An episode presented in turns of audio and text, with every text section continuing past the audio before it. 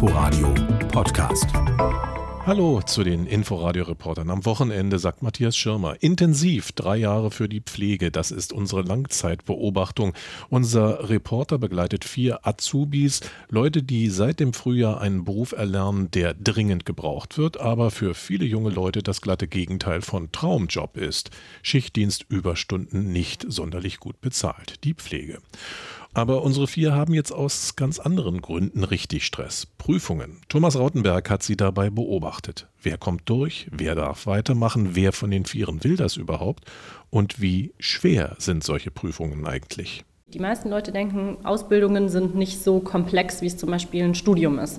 Kann ich nicht beurteilen, ich habe noch nie studiert. Ich muss aber sagen, von dem, was ich bisher erlebe, finde ich, an uns wird eine sehr hohe Anforderung gestellt. Ich habe von dieser blöden Prüfung geträumt. Ich habe geträumt sogar, dass ich dann ein bestimmtes Thema habe, aber das ist schon wirklich ein bisschen belastend. Umso schöner, wenn das alles gleich vorbei ist. Nee, ich bin heute so durcheinander und ich hoffe, dass heute gut läuft, dass ich auch die Ausbildung weitermache. Hätte besser sein können, sicherlich, aber ich habe es überstanden. Und das Ergebnis werden wir dann sehen. Für Sophie, Nina, Allah und Charlene wird es heute ernst. Im Bildungszentrum der DRK Schwesternschaft Berlin hängen überall Schilder mit der Bitte um Ruhe. Die dritte Etage des historischen Klinkerbaus auf dem Campus Westend ist für die Prüflinge reserviert. Allah ist der Erste, der heute früh ran muss. 2016 kam der 32-jährige Syrer nach Deutschland. Jetzt läuft er den langen Schulflur nervös auf und ab, greift zum Telefon in der Hosentasche, schaut kurz drauf, steckt es wieder ein. Allah ist die Ausbildung bisher nicht leicht gefallen. Er hat große Sorge, dass sein Berufswunsch doch noch platzen könnte. Nee, ich habe um 2 Uhr morgen geschlafen und ich bin um halb fünf wach geworden. Ja. Viel reden möchte Allah nicht, will für sich sein, so kurz vor der Prüfung. Im Warteraum geht es sehr viel munterer zu. Nach dem gemeinsamen Start im Homeoffice haben die Azubis drei Monate lang auf verschiedenen Stationen gearbeitet. Es gibt also viel zu erzählen. Nina Maibohm, die auf der Kinderstation im Krankenhaus Westend eingesetzt war, gibt sich betont gelassen. Prüfungsstress, ach wo, sagt die 28-Jährige. Ich muss sagen, für mich überwiegt so ein bisschen die Freude, alle wieder zu sehen und dann zu wissen, okay, wir starten jetzt zusammen ins nächste Semester. Also bin ich schon ganz happy drüber und ich bin auch einfach froh, wenn ich es dann hinter mir habe. Und dann ist irgendwie erstmal alles weg und frei und dann fühle ich mich sehr viel besser. Ja. Minuten später steht sie dann auf dem Balkon des Berufsbildungszentrums. Allein, die Arme vor der Brust verschränkt, schaut sie in die Ferne. Der Prüfungsstress hat die sonst so taffe junge Frau offenbar dann doch eingeholt. Ich habe gesagt, in diesem Raum ist jetzt so viel nervöse Energie. das ja. äh, kommt direkt bei mir an. Und wenn jetzt alle anfangen, darüber zu sprechen, was was nochmal ist und dann verunsichert mich das nur in meiner eigenen Wortfindung nachher. Deswegen versuche ich gerade so ein bisschen wegzuhören. Auch Allah tigert immer noch den Flur hin und her. Wie aufgeregt ist er auf einer Skala von 0 bis 100, frage ich. 120. Dann ist es soweit, das Warten hat ein Ende. Allah, Sie sind jetzt an der Reihe. Auch Sophie ist inzwischen ins Berufsbildungszentrum gekommen. Die Spandauerin, die vor ihrer Ausbildung schon ein freiwilliges soziales Jahr im DRK-Klinikum Westend gemacht hatte, sucht sich einen Platz ganz am Rand. Man weiß gar nicht, was einen erwartet. Es kann ja alles sein von den 20 Themen und ich habe auch noch keine Ahnung, wie die Fragen aufgebaut werden, das Fallbeispiel. Bin gespannt. Gespannt ist auch Charlene, die vierte im Bunde. Sie kommt aus Köpenick, war dort in der DRK-Klinik eingesetzt, in der Kardiologie der Abteilung für Herz- und Kreislauferkrankungen.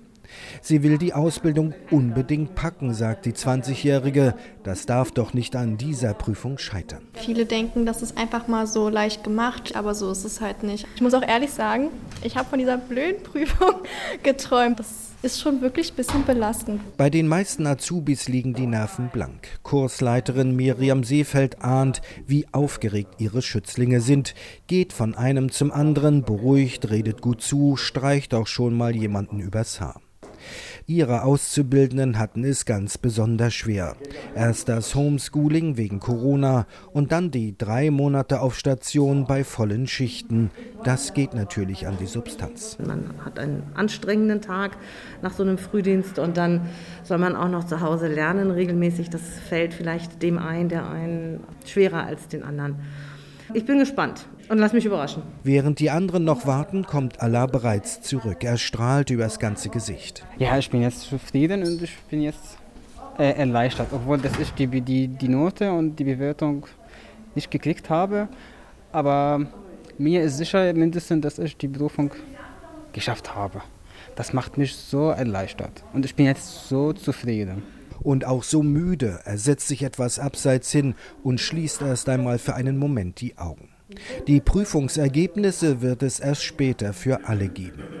Auch Nina und Sophie haben die Prüfung geschafft und ein gutes Gefühl. Lidl, Säckchen, flüstern sie und raffen ihre Sachen zusammen. Einzig Charlene wirkt geknickt, als sie nach der Prüfung zurückkommt. Jetzt bin ich happy, muss ich sagen. Warum nicht? Also es gab so viele gute Themen und ich habe halt ein Hassthema gezogen. Ich war übertrieben aufgeregt ähm, und ich bin halt auch so ein Mensch leider. Mir reicht es nicht, also bestanden zu haben. Ich will das bestmögliche Ergebnis und das habe ich halt auf jeden Fall nicht erreicht und ja. Immerhin, die Warterei hat irgendwann ein Ende. In Einzelgesprächen werden die Prüfungsergebnisse verkündet. Allah kommt als einer der ersten überglücklich zurück. Er hat eine 3 bekommen, aber bestanden ist bestanden. Ich hätte natürlich auch eins zu kriegen, aber naja, 3 reicht mir auch jetzt.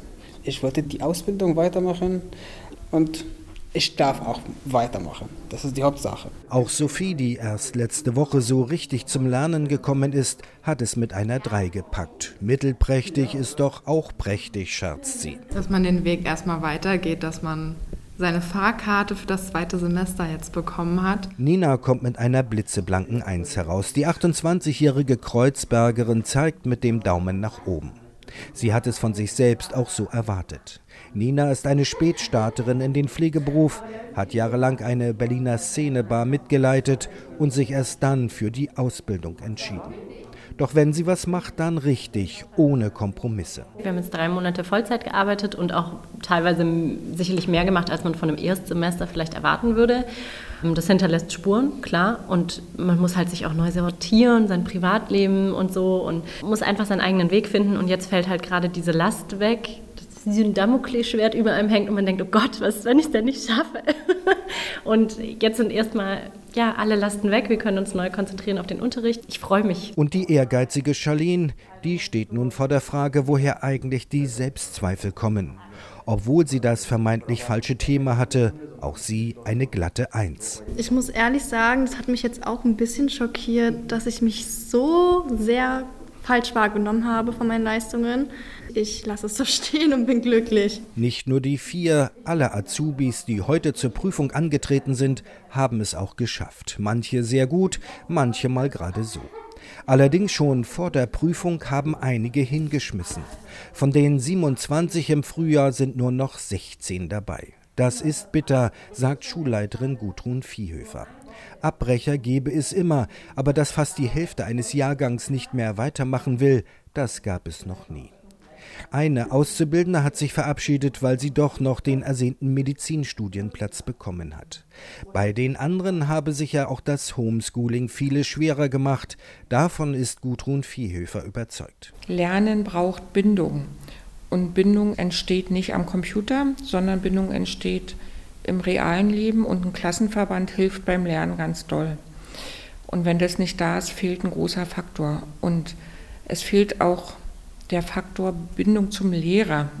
Auf die Distanz konnte natürlich auch Frau Seefeld nur begrenzt eine intensive Bindung zu ihrem Kurs aufbauen, ne, als Kursleiterin. Allerdings bemerkt Gudrun Viehhöfer schon seit längerem noch etwas ganz anderes bei den Auszubildenden in der Pflege. Wir beobachten zunehmend auch, also sehr stark zunehmend auch bei unseren Auszubildenden psychische Probleme. Das heißt, wir haben hier einige, die auch die Ausbildung wieder verlassen weil sie äh, depressive und Angststörungen haben. Kann man jetzt auch mit Corona in Verbindung bringen, aber das war auch schon vorher da, diese Tendenz. Und das, denke ich, hat auch was damit zu tun, dass Bildung für viele junge Menschen auch viel Druck bedeutet hat bis dahin, wo sie gekommen sind. Und auf jeden Fall ist das etwas, warum bei uns viele sehr häufig gehen. Die 16 Azubis, die weitermachen, sind wie Nina, Sophie, Charlene und Allah hoch motiviert. Auf jeder Station der DRK-Kliniken wäre man wohl froh, wenn sie und die anderen nach der Ausbildung dort dauerhaft anfangen würden. Wohlgemerkt, wenn, setzt Schulleiterin Gudrun Viehhöfer hinzu. Und das sage ich mit einem lachenden und mit einem weinenden Auge, weil wir bei den sehr Guten auch immer die Vermutung haben, die erfahrungsgemäß nicht unbegründet ist, dass sie noch andere Pläne haben. Und eine von den Einzelnen heute habe ich auch gefragt, wie sehen so ihre Pläne aus für die Zukunft? Und da kam sofort, ich will Medizin studieren. Ne? Hm. Das ist besonders hart für die, die viel Zeit und Geld in die Ausbildung der angehenden Pflegekräfte investieren. Und natürlich auch für die Krankenhäuser, die auf den selbst ausgebildeten Nachwuchs verzichten müssen. Charlene, Allah, Sophie und Nina haben es sich inzwischen an zusammengeschobenen Schulbänken im Bildungszentrum bequem gemacht. Alle anderen Azubis sind schon gegangen, die bestandene Prüfung feiern. Der Kurs ist ganz schön klein geworden, sagt Nina. Dass so viele abgebrochen haben, überrascht die junge Mutter aber nicht wirklich. Einerseits hat es damit zu tun, dass unser Beruf einfach wahnsinnig viel mit Nähe zu tun hat. Das ist nicht nur körperliche Nähe, weil wir jemandem eben körperlich nahe kommen müssen, sondern ähm, eben auch mit psychischer Nähe. Wir kriegen Sachen gesagt, die wir auch einfach erstmal irgendwie verstoffwechseln müssen, die wir auch was mit uns machen. Selbst wenn man super Bewältigungsstrategien hat und einen guten Weg für sich findet, dann ist es nicht normal, täglich mit Tod, Krankheit, ähm, ja, und Traurigkeit, Einsamkeit umgehen zu müssen. Allah nickt bei jedem Wort zur Bestätigung. Ich habe viel erlebt, dass viele nette Patienten, sie leiden sehr, sie sind so krank. Ich bin nach Hause zurückgekehrt und ja, ich würde nicht traurig sein, aber ich wurde traurig. Charlene hat diese Traurigkeit bisher nicht so gespürt, sagt sie. Vielleicht, weil sie vor der Ausbildung schon ein freiwilliges soziales Jahr in einer Rettungsstation gemacht hatte. Dort ging es häufig um Leben und Tod, oft gab es Leid und viele Tränen. Die 20-Jährige wusste, was in der Ausbildung auf sie zukommen würde. Mich belastet das alles nicht so sehr. Ich nehme auch nicht ganz so viel mit nach Hause. Also ich, ich spreche halt darüber, was war, aber es ist jetzt nicht so, dass mich es belastet. Also ich kann das Ganze gut abhaken und als Information aufnehmen. Ich habe da nicht so Schwierigkeiten bei. Die 19-jährige Sophie streicht durch ihr blondes Haar und wiegt den Kopf hin und her. Sie beschäftigt ein ganz anderer Gedanke. Was machen Alleinstehende mit Kindern, wenn der Schichtdienst beginnt und morgens noch keine Kita aufhat? Der Stationsbetrieb könnte doch sicher auch viel flexibler funktionieren. Acht Stunden Schichten sind schön und gut, aber es muss ja jetzt nicht auch jeder morgens um sechs zur Übergabe da sein. Es reicht ja auch, wenn ein, zwei da sind und wenn es dann um acht mit dem vollen Betrieb losgeht. Klar, die Patienten brauchen ihre Medikamente, aber man kann seinen Tag schon besser verteilen. Nina und Alla, die beide schon Kinder haben, nicken zustimmend. Sie kennen das Problem aus eigener Erfahrung. Also mein Mann und ich, wir sind da definitiv noch in der Findungsphase. Ich würde auch gerne sagen, das geht ohne Konflikte bei uns nicht.